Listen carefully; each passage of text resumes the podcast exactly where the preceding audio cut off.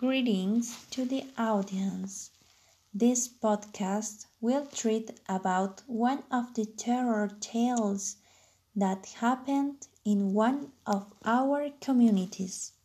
After listening, there will be two opinions, one believing and the other that isn't.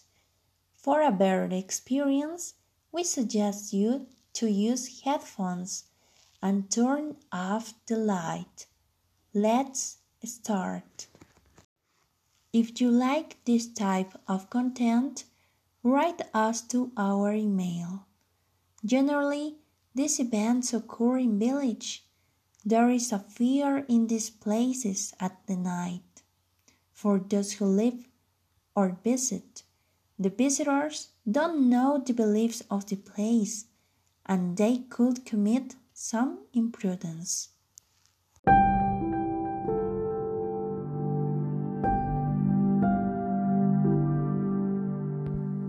Now we begin. Bernita de Chuquircamiri.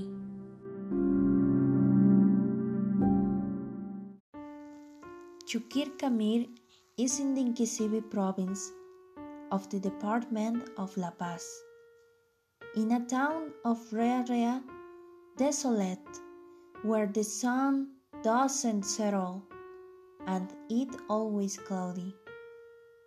Before, it was a highly developed town where a family lived the father, the mother, and the daughter. Her daughter, named Bernita who was very pretty.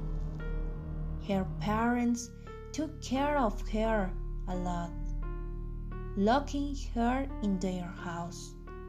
One night in her room, a nice young man appears to Bernita and takes advantage of her. Is it the devil?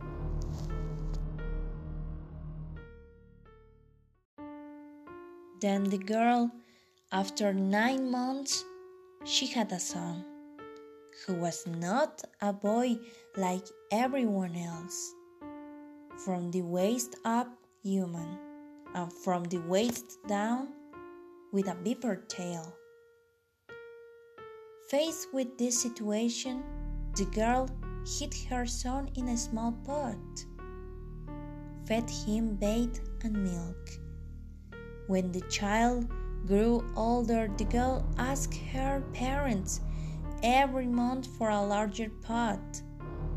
One morning, she went out to look for a large pot, since her parents refused to give it to her because they discovered that it was a monster that their daughter was raising. The horrified parents decide to burn the child that the girl was raising. And the same night, the young man appeared before the front the girl and said, Bernita, if my son is burned, a very strong punishment will come to those who do it. The next day, Bernita begged not to burn it. They piled up a lot of wood and began to burn it. At that moment, a dust rose like a hurricane that put out the fire and everyone, absolutely everyone, turned to stone.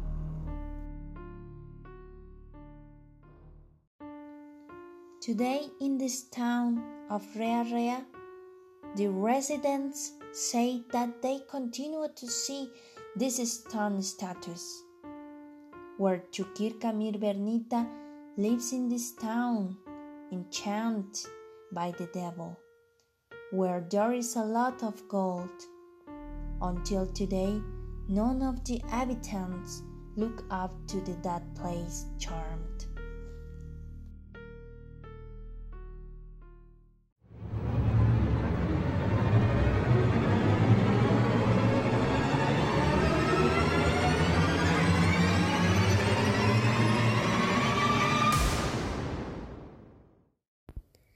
Do you like this story that happened in one of the village of our Plateau here in Bolivia? Because it's the Bolivian story and people believe that is real and happened in times after the colony.